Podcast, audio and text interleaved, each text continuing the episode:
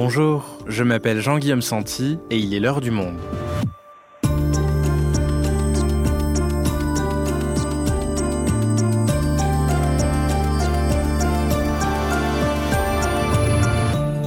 Aujourd'hui, retard, annulation, surfréquentation, prendre les transports en commun semble ne jamais avoir été aussi pénible que depuis cette rentrée 2022. Alors que la vie normale reprend peu à peu après des années plus ou moins confinées, les transports, eux, ne semblent pas remis sur les rails. Dans beaucoup de villes, le service n'a tout simplement pas repris à son niveau de 2019. Alors, est-ce qu'il s'agit simplement d'une mauvaise anticipation de la part des régions et des opérateurs Ou la crise est-elle plus profonde, plus durable? Comment expliquer ces galères du quotidien? Sophie Fay est journaliste au service Économie du Monde. Elle est spécialisée dans les transports. Elle nous explique. Transport en commun, les raisons de la galère quotidienne, un épisode d'Adélaïde Tenaglia, réalisation Quentin Tenot.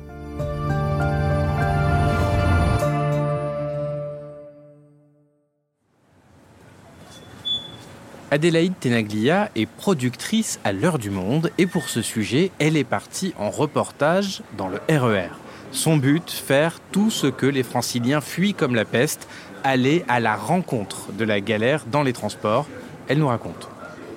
Nous sommes sur les quais du RERA à Paris et tous les trains sont retardés ou annulés à cause d'un problème en gare de Vincennes.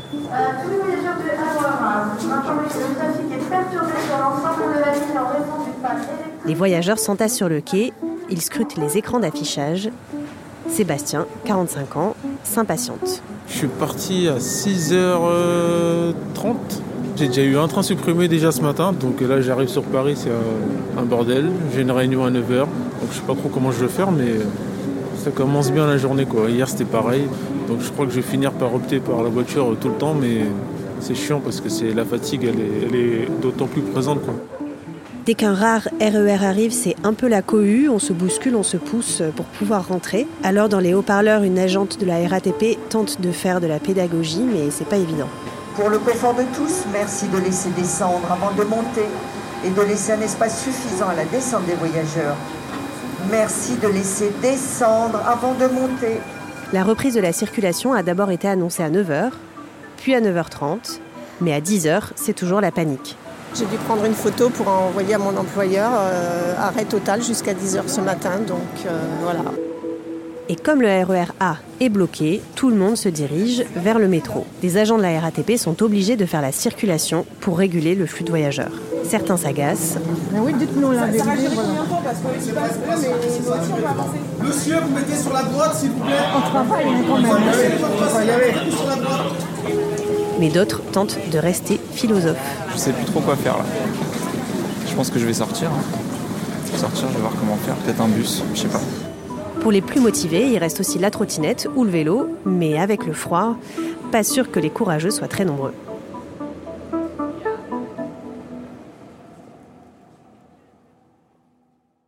Sophie, on vient de l'entendre avec le reportage d'Adélaïde. Depuis le mois de septembre, les usagers des transports en commun en Ile-de-France sont excédés ils ont le sentiment que le service s'est nettement dégradé. Alors dans ce podcast, on va essayer d'aller au-delà de Paris hein, et d'évoquer des causes qui dépassent le cadre de l'Île-de-France, mais il semble particulièrement important dans cette région.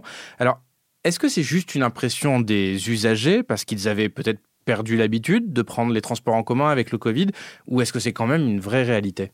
Alors c'est une vraie réalité, on l'a vu dans les chiffres qui ont été diffusés par IDFM.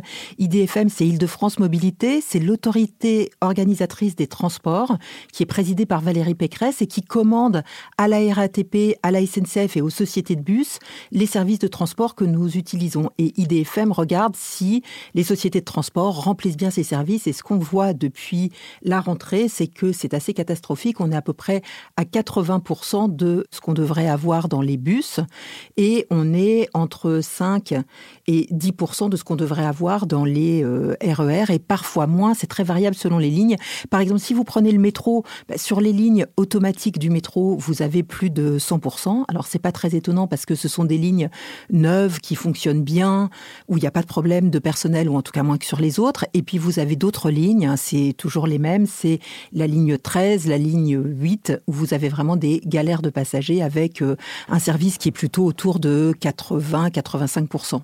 Et pour ajouter à la colère des usagers en Ile-de-France, après de nombreuses tractations avec le gouvernement, le prix du Pass Navigo, hein, c'est-à-dire euh, la carte sur laquelle on charge un abonnement mensuel au transport en commun, va augmenter.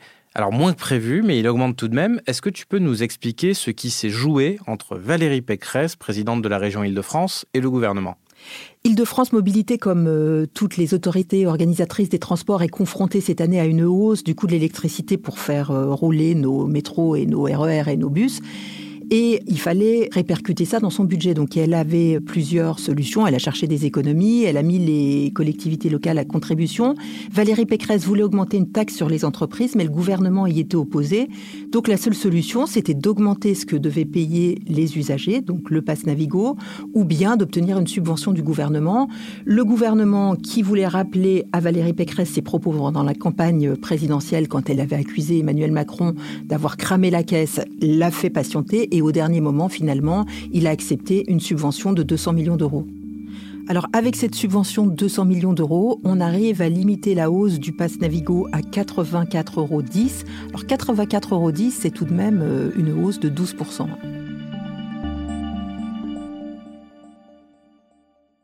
Donc 200 millions d'euros pour l'île de France, auxquels viennent s'ajouter 100 millions d'euros pour les autres régions. Une aide, un coup de pouce qui était attendu par les régions, d'autant que le gouvernement en avait fait beaucoup d'autres, des coups de pouce pour subventionner le prix de l'essence et donc de la voiture individuelle. Oui, Clément Beaune, le ministre des Transports, a voulu montrer qu'il aidait les transports publics, même si euh, ils sont normalement du ressort des régions. Et puis toutes les régions sont confrontées à la même euh, hausse de l'électricité et à la hausse des tarifs de la SNCF pour faire passer les trains. Et donc euh, elles avaient aussi, elles, à décider de combien elles augmentaient pour les usagers. Les hausses sont variables selon les régions, mais dans certaines, c'est assez important. Donc ça, c'est pour l'augmentation des tarifs. Qu'est-ce qu'il en est du problème de baisse de qualité de service? Est-ce qu'il ne concerne que l'île de France ou est-ce qu'on le retrouve un peu partout aussi? Oui, on le retrouve dans toutes les régions puisqu'on a un peu partout un problème de pénurie de conducteurs et de sous-effectifs. Et donc ça impacte les transports partout, mais tout particulièrement dans la région Hauts-de-France. C'est là que se concentre le manque de conducteurs TER. Et notre collègue Luc Bronner a d'ailleurs fait une grande enquête sur les TER fantômes des Hauts-de-France. La situation est vraiment critique là-bas. Elle est très critique, il y a beaucoup de trains annulés et ce qui est intéressant, c'est de voir que c'est parce qu'il manque 65 conducteurs de TER, donc avec 65 conducteurs de TER en moins, on désorganise complètement un réseau.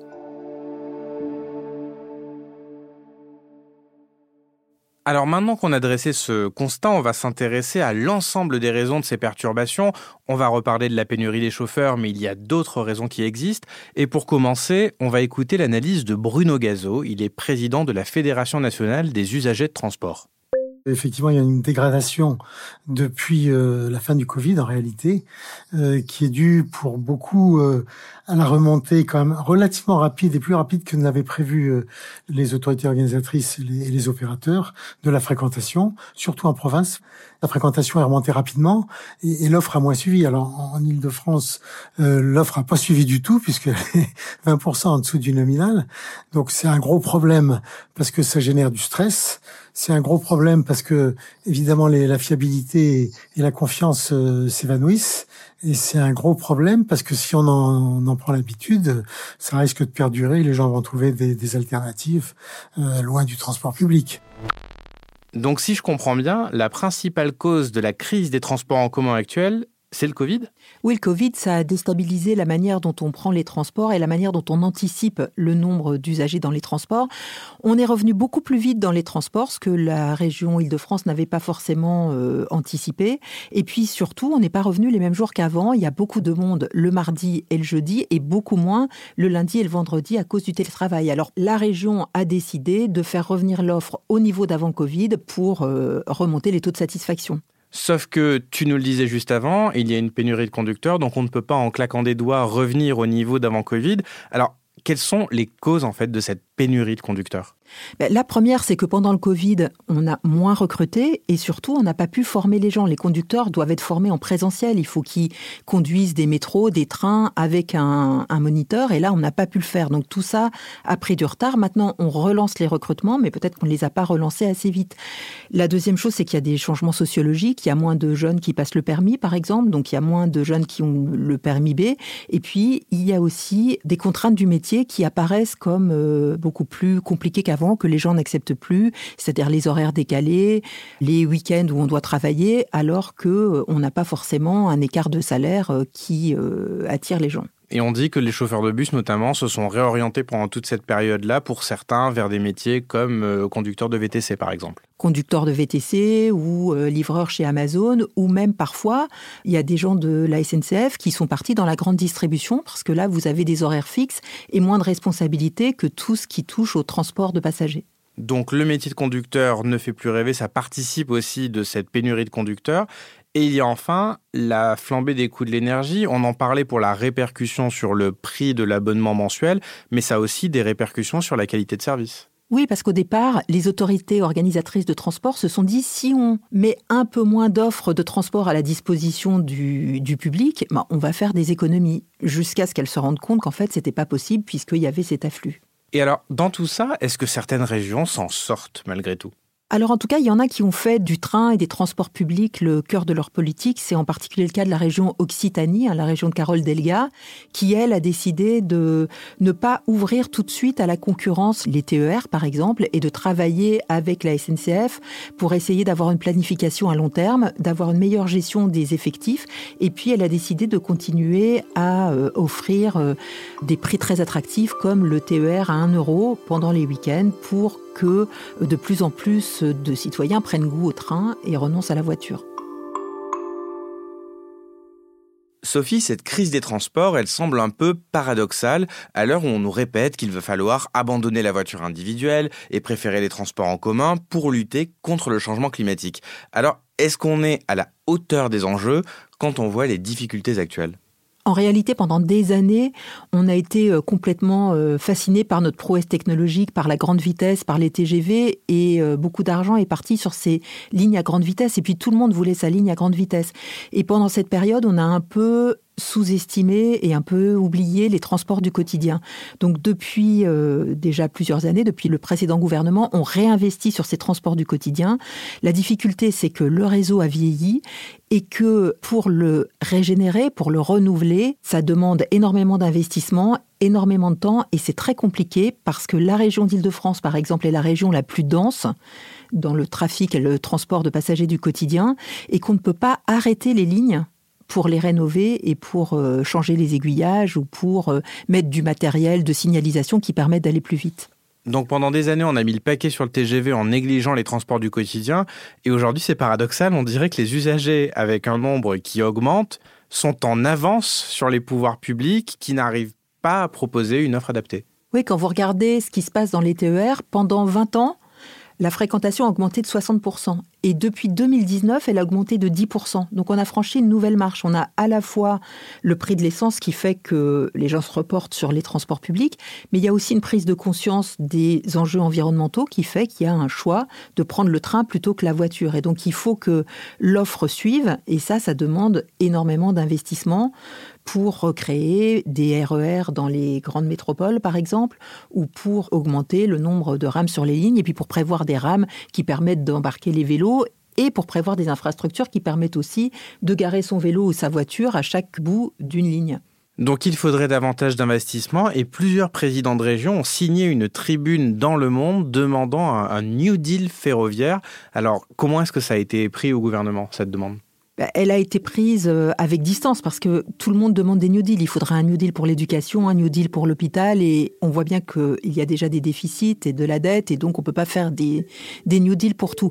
il y a quand même deux lignes au sein du gouvernement. Hein. Il y a la ligne euh, de Clément Beaune qui aimerait développer ses transports et faire plus d'investissements et puis euh, il y a la ligne plutôt la ligne de Bercy, la ligne de Bruno Le Maire, qui dit à la SNCF, eh ben, on vous a déjà retiré 35 milliards de dettes, il faut commencer par faire des économies avant qu'on vous rende de l'argent pour investir, et donc on va voir euh, comment ça va se passer.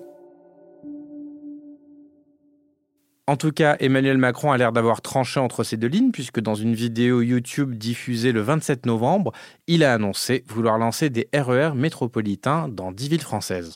Pour tenir notre ambition écologique, je qu'on se dote d'une grande ambition nationale qui est, dans dix grandes agglomérations, dix grandes métropoles françaises, de développer un réseau de RER, e de trains urbains. C'est se dire, au fond, le RER, e ça n'est pas que sur Paris. Dans les dix principales villes françaises où il y a thrombose, où il y a trop de circulation, où les déplacements sont compliqués, on doit se doter d'une vraie stratégie de transport urbain et c'est un super objectif pour l'écologie, l'économie, la qualité de vie.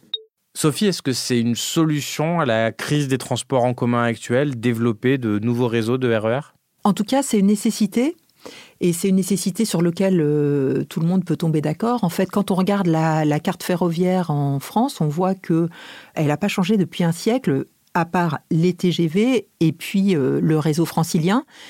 Et pendant ce temps, on a des métropoles comme Lyon, comme Bordeaux, comme euh, Strasbourg, comme euh, Rennes qui se sont développées et qui n'ont pas forcément les, transports adaptés. Et d'ailleurs, on le voit à Bordeaux, c'était euh, une des causes du mouvement très fort des Gilets jaunes, en fait. Comment aller travailler dans le centre de Bordeaux sans avoir à payer le prix de l'essence? Alors cette annonce d'Emmanuel Macron, elle a suscité pas mal de réactions, notamment du côté des présidents de région qui disent en gros qu'ils n'ont pas attendu le président de la République pour avoir l'idée d'un réseau express régional, mais que le développer, ça coûte de l'argent. C'est le cas par exemple de Laurent Vauquier, président de la région Auvergne-Rhône-Alpes. Nous, ce projet-là, ça fait cinq ans qu'on y travaille. Et donc tout est prêt. Mais maintenant, euh, le sujet, c'est pas d'avoir une annonce du président de la République, c'est de savoir combien. Combien d'argent est-ce qu'ils mettent Le RER e à Paris a été financé par des impôts nationaux et de la solidarité nationale. Pourquoi est-ce que chez nous, il n'y a pas ça? Alors Sophie, est-ce qu'Emmanuel Macron a depuis annoncé combien l'État était prêt à mettre ou est-ce qu'on en est encore qu'au stade de l'annonce? Alors, il n'a absolument pas annoncé de financement, mais on attend un moment important qui est la remise du rapport du Conseil d'orientation des infrastructures qui donne les priorités d'investissement. Donc normalement, il avait une feuille de route qui était de ne pas dépenser la trajectoire budgétaire qui était prévue par la loi d'orientation des mobilités de 2019. Mais finalement, ce Conseil d'orientation des infrastructures a décalé la remise de son rapport. On devait l'avoir mi-décembre, on l'aura finalement en janvier. Et on peut penser que ce mois euh, supplémentaire va être mis à contribution pour résoudre cette question des financements et que peut-être en janvier, on aura de bonnes nouvelles de ce point de vue-là. En attendant, le ministre des Transports, Clément Beaune, s'est engagé dans Envoyé spécial qui consacrait un reportage à ce sujet, à apporter des réponses aux usagers. Alors que peut faire le gouvernement dans les médias? Dans l'immédiat, c'est le système D. Hein. La SNCF a rappelé, par exemple, les jeunes euh, retraités, les conducteurs retraités pour venir à la rescousse du TER en Haute-France. On les a aussi appelés pour renforcer les effectifs du réseau express métropolitain euh, à Strasbourg, qui a été inauguré le 11 décembre. Et puis surtout, euh, on accélère sur les recrutements. La RATP a fait une campagne d'affichage partout. Elle a reçu 6000 CV. On a vu aussi l'Union des transports publics qui a créé une marque employeur et on essaye de revaloriser cette profession de conducteur de train ou de chauffeur euh, de bus, notamment en allant chercher aussi des gens qui n'auraient pas pensé à le faire, donc des euh, salariés un peu plus âgés, des femmes, des jeunes, enfin on cherche vraiment tous azimuts et on les forme surtout. Mais ces formations, elles vont prendre du temps, donc j'imagine qu'on ne peut pas espérer un retour à la normale dans l'immédiat dans les transports en commun pour l'instant. Oui, elles vont prendre du temps. Et puis, il y a d'autres problèmes. Il n'y a pas que les conducteurs qui sont en pénurie. On a aussi des pénuries dans les services de maintenance, par exemple. Il y a aussi des pénuries dans les pièces pour entretenir les matériels. Et puis surtout, vous savez qu'en 2024, on aura les Jeux Olympiques. Donc, on ne peut pas faire de travaux en 2024. Et il faut que certains équipements soient prêts absolument. Donc, l'année 2023 va être une année de très grands travaux dans tout le réseau, en particulier en Ile-de-France. Et plus il y a de travaux, plus il y a de retard et d'irrégularités dans le service.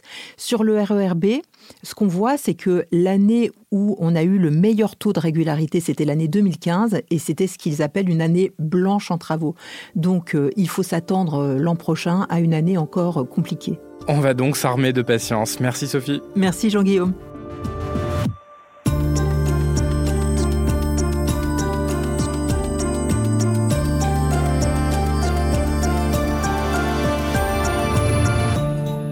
Pour suivre l'actualité des transports en commun, vous pouvez aller consulter tous les articles de Sophie Fay en allant vous abonner sur notre site.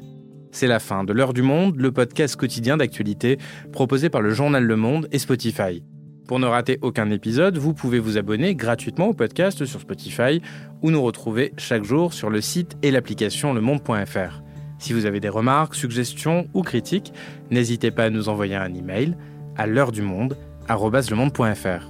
L'heure du monde est publiée tous les matins du lundi au vendredi. On se retrouve donc très vite. À bientôt.